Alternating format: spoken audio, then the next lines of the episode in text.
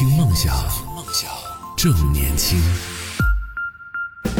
Hello，欢迎回来，这里是冬天二十四小时的听梦想 FM，我是叶子。今天和大家聊到的话题是叫做手机。刚才呢和大家聊了，就是我们所之前所讲的功能机啊，然后到现在的呃智能机，还有诺基亚、黑莓、塞班系统，还有 Windows Phone 的这个系统，都是我们这个手机发展史上啊，嗯。不可能就是不聊的这个内容，其实还有很多啊，想跟大家一起来分享的是时间比较有限，我们继续进入到我们的下一个话题和下一个环节当中。嗯，下面想和大家一起来聊的就是这个咱们中国市场上现在占有量非常非常的大，然后非常厉害的这样一个品牌，就是把手机价格打下来的这个品牌叫做小米手机，它在二零一一年发布，价格为一千九百九十元的小米一代手机。当时你知道它有多吓人吗？当时它的这个各方面配置真的是比当时市面上的手机要高得多得多了。而且很直观，屏幕大小呢也非常够，看起来也是满满的高级感，非常的嗯令人感觉到想去购买一个，但是当时也是没什么钱啊，只是见到它有。然后前段时间不是不是小米这个，反正是购买过这个小米一代的这个嗯机主是有什么凭证，好像是返两千块钱还是怎么着，也是在网上掀起过一段的轩然大波。说明这个小米手机，小米公司啊，现在已经也是发展到呃国产手机行业的一个属于说是呃领头羊吧，属于一个领头的这样一个企业。我们来回头看一看它的这个小米一代的这个配置，具体到一个什么样的情况？嗯，它是支持。三十二 G 的扩展，就是这个拓扩展是我们当时所说的这个嗯 TF 卡呀，就是那个小卡，它是能插在手机上的这样一个呃拓展。哎，风轩跟我们分享到，就是说，嗯，华为在鸿蒙上嗯做的比较好，就是兼容性比较强。确实，鸿蒙系统现在是这个华为的一个嗯，可以说是除了它的芯片以外，鸿蒙系统是华为的这样一个门面了，可以说是是否。兼容鸿蒙系统是现在华为手机销量的一个关键。如果说你不兼容的话，它的或者说兼容性比较差的话，真的这个手机卖的肯定就不如这个出厂就自带鸿蒙系统的这个手机要好。我们聊回到小米一，它的呃单摄像头后置呢是有八百万的像素啊，这八百万像素意味着什么？这其实，嗯，二零一一年八月份上市的，以我的第一部智能手机为例啊，二零一一年八月份上市的这个华为 C 八六五零，它的后置摄像头只有三百万。而且不带前置摄像头啊，后置摄像头有三百万，我记得很清楚。我的第一部智能手机，它是华为的 C 八六五零，后置三百万的摄像头，它的摄像头下面有一个三点零，不知道大家有没有印象？可能那会儿的智能手机，呃，后面都会有，让你直观的看到它的这个呃像素是多少。我的印象里就是三点零嘛，乘一百就是三百万嘛。那要是五点零的话，那就证明我这个手机是五五百万的像素。当时就是呃。三点零啊，三百万像素。再看回到小米，小米一代，小米一代，二零一一年八月，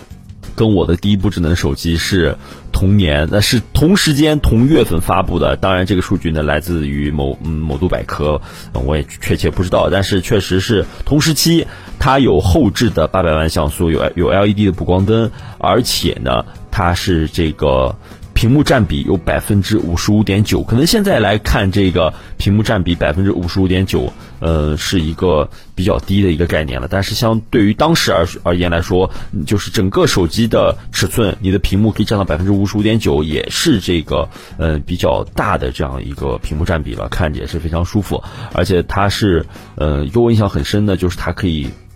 玩很多游戏啊，它运行的非常的。呃，流畅，它是基于这个安卓二点三系统的这样一个，现现在叫做小米的系统啊。呃，在这里也给大家科普一下，其实我们的安卓手机它最基底的呢，都是我们所说的安卓系统。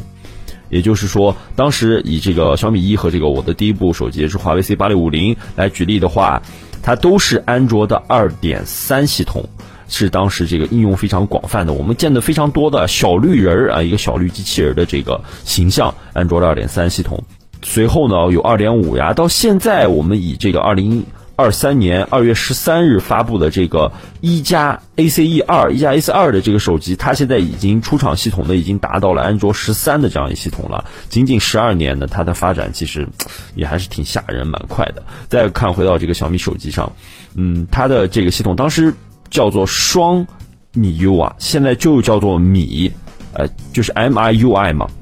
呃，现在叫做 MIUI 是小米的这个基于安卓系统的。改编的自己的这样一个系统，它会往里面内嵌一些自己小米的应用商城啊，一系列的一些软件，这就是每一个系统啊，就是每一个这个手机应用厂商系统快慢有区别的这样一个原因，因为他们的基底都是不变的，都是基于这个安卓十三或者说十二，他们的基底不变，那它为什么有快有慢？就是它自己的这个系统优化的问题，还有它的这个。呃，我们所说的手机 CPU、手机处理器的这样一个问题，就是这么大的差距，才导致呢，它呃有了这个快和慢的这个区别。呃，我们再来看到这个手机最重要的这一点啊，小米手机当时它为什么卖得好？它的就跟现在的这个国产的汽车和国产手机是一样的，它的配置堆得非常非常高。就呃小米一为例，它当时的高通骁龙 M 八二六零双核处理器频率为一点五。G 赫兹，那同时期同月份出厂的这个华为 C 八六五零的这个手机，当然它当时可能不是旗舰啊。当时小米 C 八六五零手机搭载的高通骁龙 M 七六二七手机，它的 CPU 频率只有六百赫 M M M 赫兹啊。你要知道这个六百 M 赫兹跟这个嗯一点五 G 赫兹是有多大的差距？一个呢还是单核，一个呢还是双核，就。差到这种程度，所以当时小米手机一出，可以说是惊为天人啊！而且它的这个售价呢，相对而言也不是很高，因为当时我们知道，呃，前面说到我们的这个诺基亚 N 九五、N 九七这个手机就已经有两千多的售价了，小米只有一千九百九十九的售价，就知道它为什么当时能够占领那么多的这个我们的手机市场了。嗯，跟现在的这个汽车一样呀，配置非常的高，但是呢，它也有它。自己的一些小缺陷，嗯，我们的这个风轩也跟我们沟通到，跟我们一起来分享到啊，就是小米它的弱点，真的就是著名的暖手宝，真的，我当时也是有听说，也是有见识过，那玩意儿在这个新疆的冬天，真的真的就是暖手宝，你就一点都不夸张。嗯，好了，我们弱点我们等会儿等会儿再说，缺点等会儿再说。来说说这个小米一最棒的这个呃优点了，也就是当时我无法拒绝的一个点，就是它的运行内存真的非常非常的高。它运行内存达到了一 GB 啊！我们现在看这个参数，它的运行内存达到了一 GB。同时期的这个华为 C 八六五零的这个呃运行内存，也就是我们经常所说的 RAM 的容量，只有二百五十六 MB。电池用这个同样大小的电池啊，待机时间它就会缩短，而且你用的多了，它自然的这个待机一些的这个呃能力呀，也就会非常非常的差了，真的就很热，特别是我在这个新疆的冬天，嗯，有摸过啊，确实真的很热，呃，有的关键部位呢，甚至嗯温度能够达到一定的高度吧，呃，但是。架不住它的配置真的非常非常的高，当时用来玩一些这个游戏啊是完全没有什么问题的。这里呢和大家想聊一聊一些当时小米手机啊，包括华为手机非常流行的一些小游戏，嗯，玩过也是风靡的。当时有这个叫做叫做水果忍者，大家都有玩过吧？当时觉得好有趣啊，在手机上能玩到这样的游戏，可能对于游戏手机游戏的认知还停留在当时的我所说的什么手机版的魂斗罗呀，这种横版的平面的这种游戏。但是当时已经有了这种嗯，切水果，还有小鳄鱼爱洗澡，哈，顽皮小鳄鱼爱洗澡，就是它有一滩水在那里，然后嗯，有很多的。这个泥土把水挡住了，让小鳄鱼洗不到澡。你要通过你的一些聪明才智呢，让小鳄鱼去洗到澡，很有意思。还有呃一些这个割绳子呀，还有一些运用到我们陀螺仪的这个手机上带有陀螺仪的这种游游戏就很有意思。赛车游戏，你像平时你要呃手动滑的左右控制，但是手机当中内置了这个陀螺仪这个功能之后啊，你手机向左偏向右偏，你就能看到这个赛车游戏当中的车它开始左右偏移。当时觉得很神奇、很有趣，非常非常的想入手一个高端的手机。但是这款华为 C 八六五零配置不高的手机呢？一直伴随了我很久很久很久很久，一直到我换了苹果四，啊，一直到换了我这个苹果四之后，我才把它放下来。真的是我的印象非常深的一款手机了。其实在这里也可以和大家做一个科普啊，就是我们所说的 RAM 和 ROM 的区别。RAM 是运行内存，ROM 是可。装东西的这个呃存储量，也就是我们电脑的内存和硬盘的区别。这两个在手机上现在来说呢，也是非常非常常见的这两个数据。大家可能呃有的小伙伴不知道怎么来区别，不知道怎么区分，我就来来给大家讲一讲。RAM 就是我们刚才提到的运行内存，你运行一个程序需要用到二百 MB 的内存，那么它就会占到你的运行内存之中，它。并不是我们所说的可储存的空间。以一张照片为例，一一张照片可能有三 MB，那么你一个二百五十六 G 的手机就能存很很多张啊，很多张，这个我也数数不过来，有有几万张。那么运行内存和你的照片有多大完全没有任何的关系。也就是说，你的照片有三 MB，你把它打开，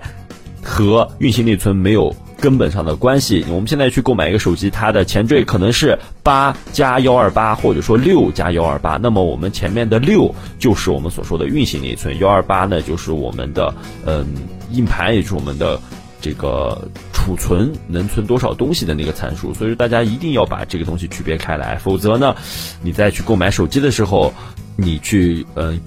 这个问到商家说我想要一个十二 G。内存的这个手机，商家可能就判断哦，你是一个不懂手机的人，然后呢就会给你抬高价格，卖到你很贵很贵啊！你别说这种在店里面真的是会有可能的。